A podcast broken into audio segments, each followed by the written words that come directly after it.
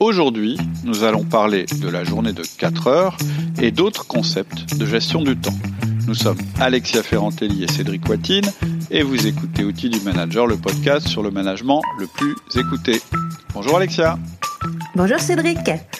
Alors aujourd'hui, on va parler de différents concepts concernant la gestion du temps alors. Oui, en fait, ce que je voulais, c'est euh, après la sortie de de notre dernière formation qui s'appelle le système d'organisation réaliste, je voulais un petit peu revenir sur euh, des concepts importants qu'il est intéressant de comprendre pour mieux organiser son temps. Donc c'est pas du tout une formation que je vous propose dans ce podcast, mais euh, voir si en fait ces concepts, ces concepts peuvent vous intéresser et être compatibles avec votre manière de voir le temps.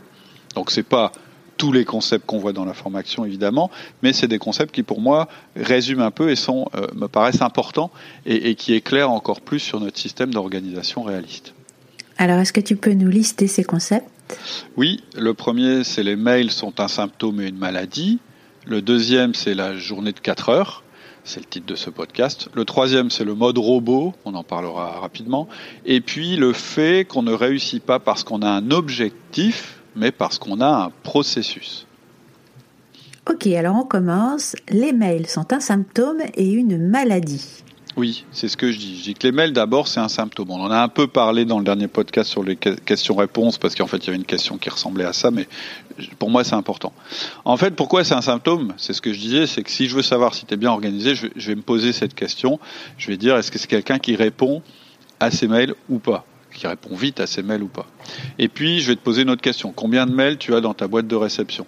Si tu me dis entre 0 et 20, je vais dire, bon, bah, es organisé. Au-delà, je vais te dire, tu as un problème. Donc, ce que vous pouvez vous poser comme question maintenant, c'est de vous dire combien vous avez de mails actuellement dans votre boîte. Si vous en avez, je dirais, allez, on va dire jusque 20, 25, 30, ça veut dire que vous êtes quelqu'un d'organisé. Au-delà, il y a un problème. Et le problème, c'est pas que vous recevez trop de mails. Enfin, si, on est d'accord, c'est un problème. Mais ça, vous, je veux dire, de, ce côté-là, vous pouvez pas faire grand-chose, euh, puisque en fait, le robinet des mails, c'est pas vous qui contrôlez le débit. Donc, c'est le premier test à faire pour savoir si euh, effectivement vous êtes plutôt quelqu'un d'organisé ou de pas organisé. Ensuite, j'ai un autre test qui est intéressant euh, moi, mon observation, c'est qu'au moins 80% des gens, je dirais même 90% des gens, utilisent leur boîte mail comme une liste de tâches. En fait, ils mélangent les deux. C'est-à-dire qu'ils ne font pas la distinction entre les mails et les tâches. Et là, c'est vraiment aussi, euh, je dirais, un symptôme. Alors quand je dis ça, en général, on me dit mais non, moi je sais ce que c'est. C'est deux choses différentes, puisque d'ailleurs j'ai les deux outils. Ça prouve bien que je sais que euh, d'un côté j'ai mes mails et de l'autre côté j'ai les tâches. Alors si vous êtes sûr de vous, moi je vais vous faire un petit test, je vais vous poser quelques questions. Si vous pensez que vous ne faites pas partie des gens qui utilisent euh, leur mail euh, comme une liste de tâches, eh ben, on va confirmer cette impression ou euh, peut-être vous allez vous dire ah peut-être qu'en fait si je, je confonds un peu. Donc première question, est-ce qu'il t'arrive d'ouvrir un mail, de le lire et puis de le remettre dans ta boîte mail pour pas perdre d'informations, pour te rappeler qu'il y a une action à faire qui est contenue dans ce mail? Première question. Oui, non.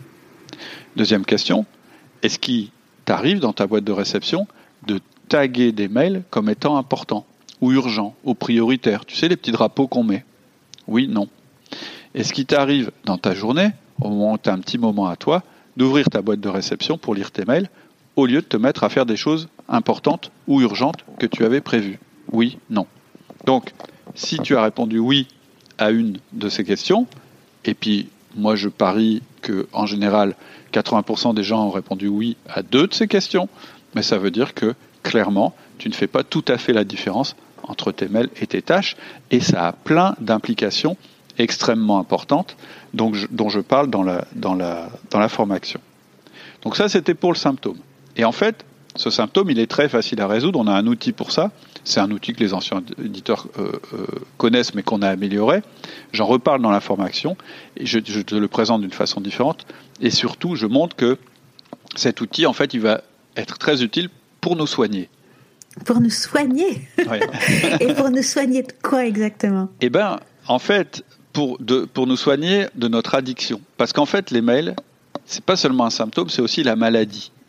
C'est-à-dire que, en fait, elle cause des, cette façon de voir les mails cause d'autres problèmes et génère la maladie. C'est-à-dire que souvent, les personnes qui sont pas à jour de leur mail, en fait, subissent aussi la loi des mails. C'est-à-dire qu'en fait, ce sont des personnes qui ne maîtrisent pas le flux. En fait, les mails, si on veut prendre une analogie, la dernière fois j'avais pris le torrent comme analogie, on pourrait dire c'est comme un lavabo ou un évier qui se remplit en permanence. C'est-à-dire qu'en fait, le débit des mails entrant, tu le contrôles pas. Je veux dire, si j'ai envie de saturer ta boîte mail demain, c'est vachement facile.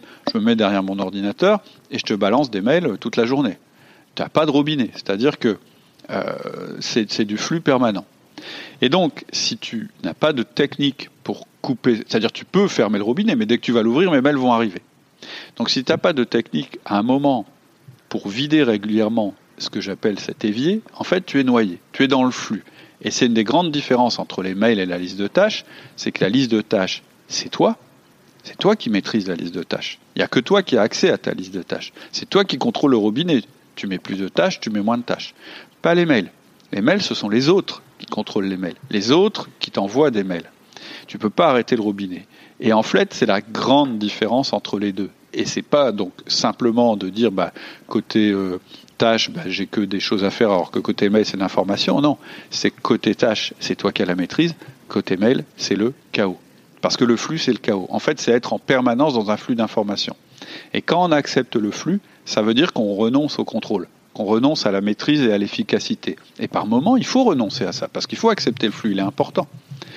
Et donc, c'est pour ça que la formation je, je disais la dernière fois, commence par la maîtrise des mails. Non seulement parce que sans avoir cette maîtrise, on ne survivra pas en entreprise, mais aussi parce que c'est symbolique. En apprenant ce qu'il faut faire avec nos mails, en fait, on va apprendre ce qu'il faut faire avec le flux permanent d'informations et d'injonctions qu'on va recevoir toute la journée.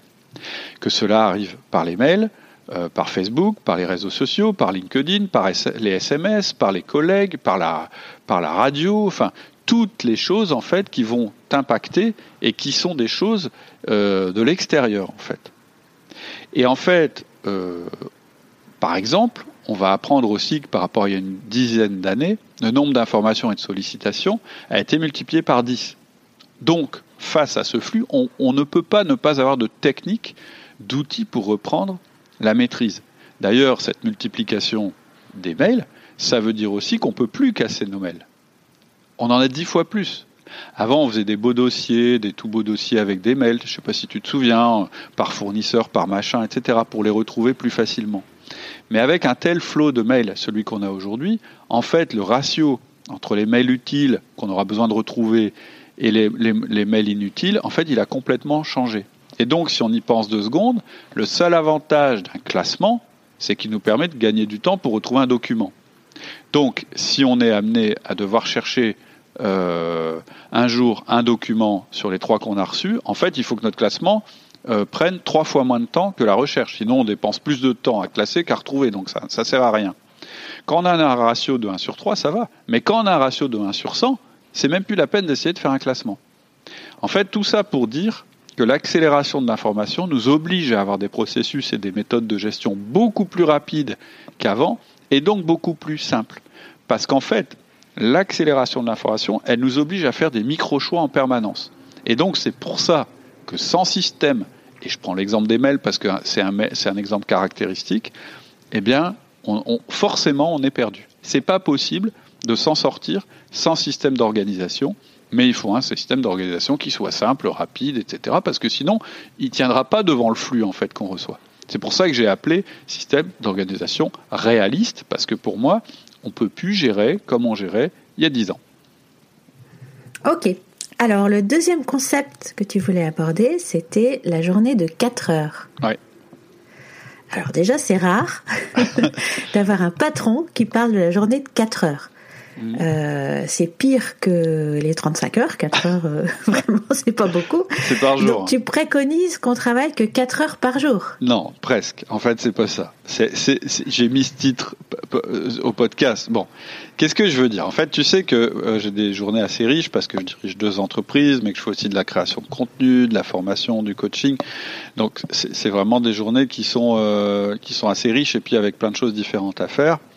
Et mon observation depuis des années, parce qu'à un moment j'ai bien dû me, me, me, me, faire à cette idée, c'est que je ne suis pas capable de fournir plus de 3 heures de travail concentré en moyenne. Et quand je dis travail concentré, je parle d'un travail de création très intense, ou un entretien difficile, ou une réunion compliquée, ce genre de choses. Alors je peux faire des pointes à 7 heures, mais en général, je le paye euh, assez cher euh, plus tard dans la semaine. Quand je suis en séminaire, bah, c'est 7 heures, là, j'ai pas le choix. Mais en moyenne, franchement, mon travail productif, et, voilà, euh, j'en ai plus honte maintenant, c'est 3-4 heures par jour. Et à chaque fois que je veux tricher avec ça, en fait, ça marche pas. Et donc j'ai fini par prendre ça comme contrainte pour programmer mes journées et mes semaines. Et franchement, depuis que j'ai fait ça, ça marche très bien. Je suis beaucoup plus productif que, quand, que quand j'essayais d'en faire plus. Euh, mieux que quand en fait je bourrais mes journées de choses à faire. Et j'ai lu pas mal sur ce sujet et il y a beaucoup d'études qui rejoignent ce que j'ai expérimenté. Et c'est pour ça que pour la formation, j'ai développé ce concept euh, que j'ai appelé la journée de 4 heures. Ça veut dire que tu conseilles aux gens de ne travailler que 4 heures? Non, pas tout à fait. En fait, ce que je leur recommande, c'est un rythme où le maxi de travail concentré par jour est de 4 heures, par bloc, avec des blocs, ce que j'appelle des blocs de temps, ou des batchs ou des sprints. Et ça, ça s'articule avec ce qu'on a appris dans d'autres modules pour que ce soit cohérent.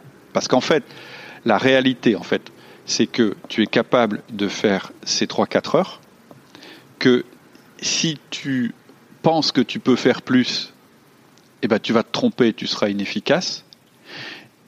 Et ça veut aussi dire que ta capacité de travail étant limitée dans le temps, il faut programmer ces choses-là avec des interstices. C'est-à-dire que, en réalité, effectivement, tu vas programmer ce travail avec un maxi de 4 heures par jour, mais tu vas mettre des interstices dans ta journée et dans ta semaine. Pourquoi?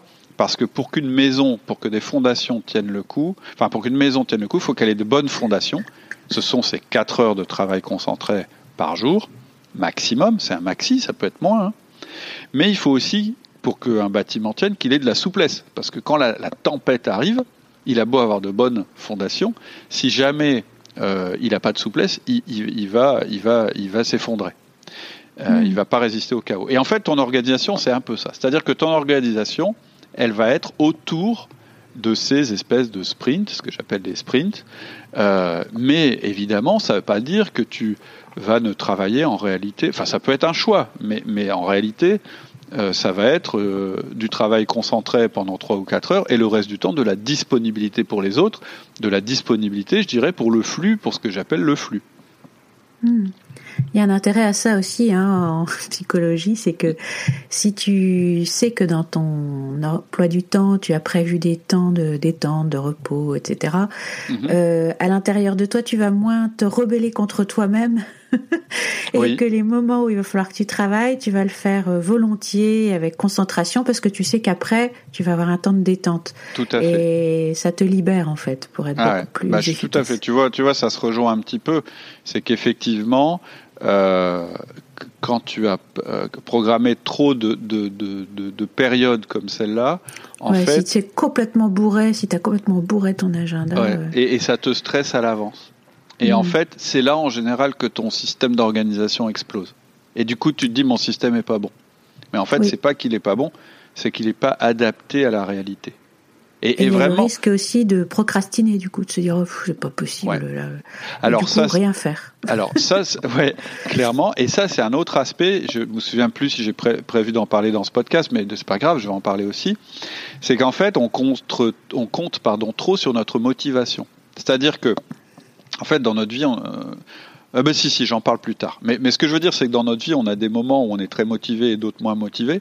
Et donc le jour où tu es hyper motivé, tu vas te faire un planning super euh, chargé et tout parce que tu y crois à fond, etc.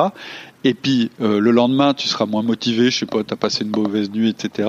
Et là, en fait, tu vas dire, mais j'y arriverai jamais. Et là, ta motivation va tomber. Et, en fait, je, vais en parler plus tard dans le podcast, c'est l'approche processus. Compter sur sa motivation euh, pour réaliser ses objectifs, c'est pas toujours une très bonne idée. Hmm. Alors le prochain concept, oui. Et tu parles aussi du mode robot. Oui, et en fait, c'est assez complémentaire à ce que je viens de dire. En fait, je prends aussi en compte que dans notre journée, dans les interstices entre nos 3 4 heures de travail très productives, en fait, on a d'autres choses à faire, mais qui vont pas réclamer une très grande concentration. Et, j'appelle ça, en fait, euh, le mode robot. En fait, c'est des choses qui demandent plutôt de la focalisation, où on fait les choses de manière très mécanique, sans avoir à réfléchir. Euh, et, je dirais même que si tu réfléchis trop quand tu fais ça, en fait, c'est pire, tu vas moins bien travailler. En fait, j'aurais pu appeler ça le mode bûcheron. Euh, J'ai rien contre les bûcherons, hein. mais je veux dire, c'est le moment où ben faut abattre du boulot, quoi. Faut pas, faut pas trop se poser de questions. T'as des exemples de travail bûcheron? Ouais, faire de l'administratif, les notes de frais, les factures, les machins, euh, faire ses mails. Euh, alors après, il y a une technique. Euh, collecter des infos, faire des réservations, des choses comme ça. Et, en fait, je ne sais pas si tu as déjà éprouvé ça. En fait, si tu le, il y, a des jours, en fait, c'est presque une détente de faire ça, parce que c'est des moments où tu n'as pas besoin de réfléchir. Et en fait, tu as bas du boulot, puis tu vois ta, tu vois ta liste de, choses à faire qui diminue. Et ça, j'appelle le mode robot. Mais ce qui est important, en fait, quand on fait le, mode robot, c'est qu'on n'est justement pas du tout dans l'autre cas de figure que j'évoquais, euh, qui était, euh, euh, le mode travail en sprint, la, journée de 4 heures. Donc en réalité, je ne dis pas que vous allez passer 4 heures à travailler, je dis que vous devez avoir un maximum de 4 heures dans votre journée de travail très concentré.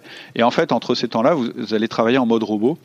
et d'ailleurs, il y a un paradoxe, hein, c'est qu'on a des outils de plus en plus puissants euh, on nous facilite beaucoup la tâche et c'est génial, hein, tous ces outils d'organisation, etc. Mais finalement, notre capacité à nous, c'est ces 3 à 4 heures de travail concentré par jour. Ça, ça n'a pas changé. Donc on peut tout automatiser à jour, euh, mais euh, on ne peut pas être concentré plus longtemps. Enfin, moi, j'y crois pas. Et donc, ce mode robot, peut-être qu'un jour, on n'aura plus besoin de l'avoir parce que les outils seront tellement sophistiqués, il y aura tellement d'intelligence artificielle, etc., qu'au lieu de faire ça, eh ben, on pourra se détendre. Moi, je ne crois pas du tout qu'au lieu de faire ça, on fera plus de travail concentré parce qu'on n'en aura pas plus la capacité. Mais par contre, on pourra prendre du recul, on pourra peut-être détendre, etc., ou, peut-être plus communiquer avec les autres. Mais j'ai quand même créé ce mode robot.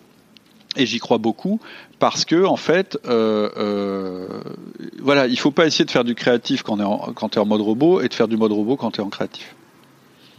Ok. Et, c'est euh, important, pardon, par exemple, tu sais, pour relever ces mails, clairement, tu es en mode robot.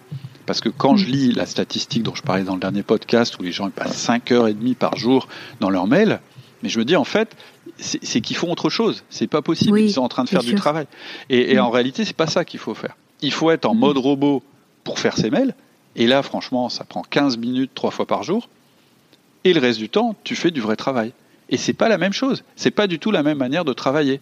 On va me dire, mais non, mais ça revient au même. Moi, je, fais ça pendant que je fais mes mails. Et moi, je vais te répondre, non, tu fais pas ça.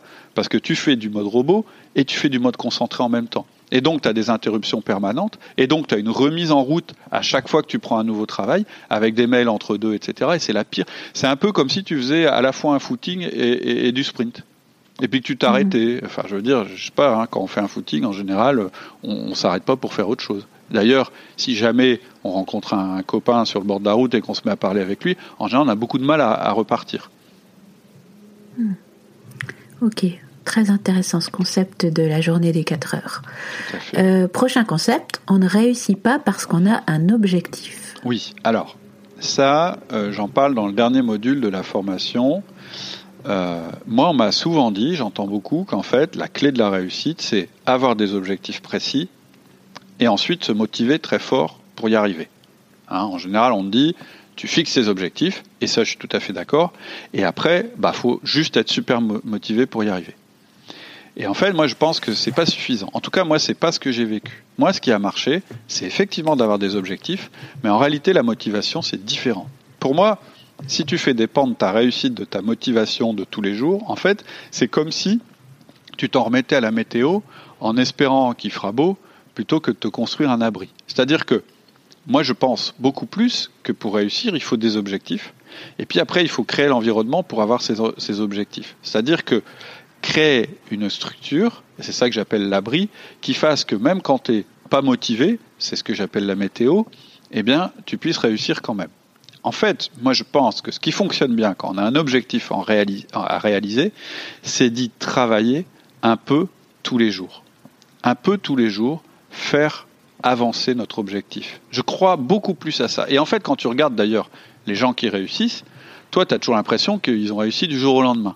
Mais quand tu discutes avec eux, et, moi, c'est quasiment 100% des cas, en fait, ils te disent, bah non, tout d'un coup, ma réussite a paru évidente. Mais en réalité, depuis toujours, je fais ça, je fais ça, je fais ça, je fais ça.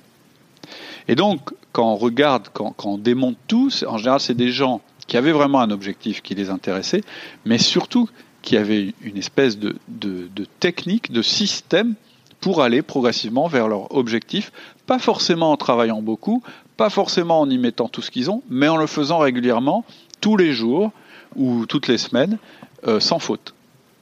Et donc, ça, on en reparlera dans le podcast sur le principe de fréquence. Hein, euh, mais pour la plupart des gens, en fait, la réussite, c'est pas une explosion soudaine parce qu'on a été hyper motivé et qu'on a fourni un énorme travail sur une courte période de temps. En fait, c'est une accumulation, pardon, une accumulation d'un travail régulier. Et un jour, en fait, tout d'un coup, on se rend compte qu'on y est arrivé. Ça veut dire qu'on doit choisir de travailler chaque jour à notre but. Et donc, si on dépend de notre motivation pour ça, rien n'est garanti. Hein, on a tous vécu ça. Le matin, tu as envie de perdre un peu de poids, tu bois un jus d'orange, tu manges un œuf, tu vas faire un footing. Et puis le soir, je sais pas ce qui se passe, t'es crevé, tu t'avachis devant une émission débile avec une choucroute et une bière. Et, c'est ça la motivation, ça, fluctue. Et puis, avoir un objectif élevé, ça veut dire aussi qu'en réalité, chaque jour, tu vas être en échec. Parce qu'en réalité, chaque jour, tu vas dire ah bah je suis pas encore à mon objectif. Ah bah je suis pas encore. Je trouve que c'est pas très motivant. En fait, je trouve que c'est assez même démotivant. Puis c'est presque culpabilisant. Ça veut dire que ah bah c'est ta faute, t'es pas assez motivé, donc c'est pour ça que tu n'y arriveras jamais. Et donc moi je préfère l'approche processus. Et l'approche processus, c'est quoi? C'est de mettre en place un système pour chaque jour faire ce qui nous approche de notre but. Des choses simples et qui peuvent presque être faites en mode robot. Mais pour ça, il faut un système. Hein. C'est-à-dire qu'il faut un système réaliste et simple. En fait, on prend en compte, quand on a une approche processus, que dans notre journée, ou plutôt dans notre semaine, on va mettre différentes casquettes. On va avoir la casquette du stratège, c'est comme ça que je vois les choses, celle du, manager et celle de l'exécutant. Et en fait, on va voir que nous, on représente ces trois personnes. Mais ces trois personnes-là, en fait, elles ont chacune son rôle et euh, ça va contribuer en fait de respecter ces rôles, de, s'assurer qu'on fait les bons choix dans nos activités de la semaine. Parce que souvent on fait des erreurs quand on veut atteindre ses buts, on croit qu'il faut compter sur notre motivation et on oublie en fait la casquette intermédiaire. En fait, si je reprends les rôles, il y a en, en haut le stratège, celui qui fixe les objectifs, et en bas l'exécutant pour bien exécuter, comme son nom l'indique. Et donc, si je crois que ce qu'il faut, c'est que je fixe des objectifs et que l'exécutant les fasse, eh ben, j'oublie juste un intermédiaire qui est le manager. Le manager, qu'est-ce qu'il fait? C'est qu'il crée les processus, il les organise et il affecte des ressources.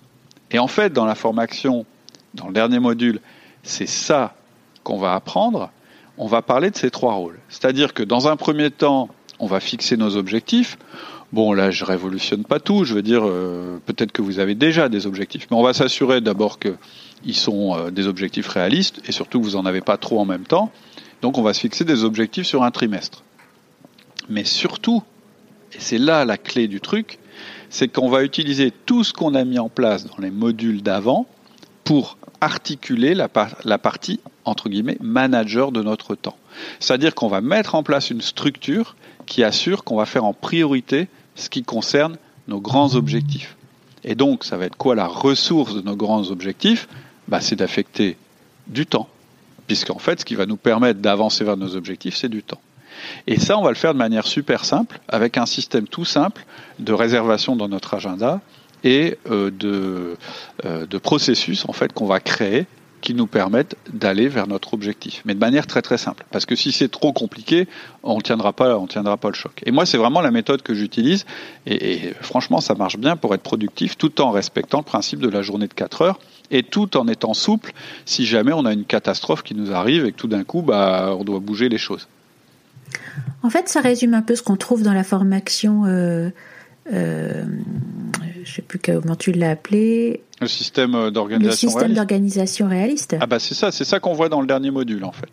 Hmm. C'est en fait pour éviter ce que j'appelle l'effet euh, euh, résolution de début d'année.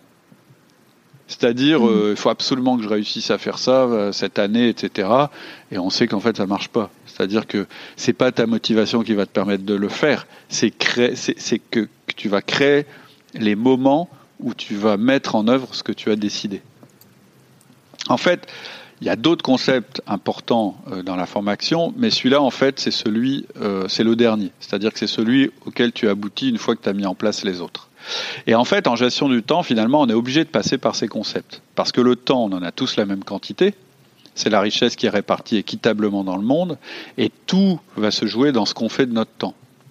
Une autre chose dont je parle dans la formation qui est importante, par exemple, c'est l'équilibre entre le chaos et l'ordre. Parce qu'en gestion du temps, en fait, c'est toujours cet arbitrage que tu vas devoir faire. Si tu es trop en maîtrise, bah, tu vas perdre l'apport de l'extérieur et des autres. Le flux, il est important quand même. faut pas le nier. Par contre, si tu es trop sans contrôle, bah, ta, ta vie, elle va être menée par les autres, par l'extérieur. Et donc, tu vas devoir en permanence alterner des moments où tu es en maîtrise et des moments où tu ouvres la porte aux autres, c'est-à-dire au chaos et à l'extérieur. Et tout ça, on le sait, on le dit dans les podcasts. Mais pour être sûr de réussir à le faire, il faut mettre en place progressivement les outils, des méthodes, des techniques qui vont devenir des habitudes. Un peu comme le vélo. Au début, en vélo, tu vas juste réussir à tenir en équilibre, puis on va apprendre à aller vite, à freiner, à tourner, à monter, et on va même apprendre à tomber et à se relever quand, quand, quand on tombe. Et c'est pour ça que j'ai, essayé de pas mettre trop de théorie dans la formation, c'est-à-dire que la théorie, en fait, tu l'acquiers en agissant. Euh, et donc, je peux vous parler de la théorie dans les podcasts, mais là, il va manquer la partie mise en action. Et surtout, je vais vous les faire mettre en place progressivement. J'ai pas besoin d'expliquer pourquoi ça marche, parce qu'en fait, vous allez voir que ça marche en mettant les choses en place. J'ai plutôt besoin que vous expérimentiez. Et en fait, j'ai voulu que ce soit simple, parce que le plus simple, euh, plus c'est simple, plus ça va être facile de remonter sur votre vélo si vous vous cassez la figure. Voilà. Ok. Et donc, pour en savoir plus, tu vas mettre le lien dans le descriptif. Tout à fait. En fait, euh, euh, vous retrouverez le lien dans, et puis vous irez vers une présentation plus complète de la formation en cliquant dessus.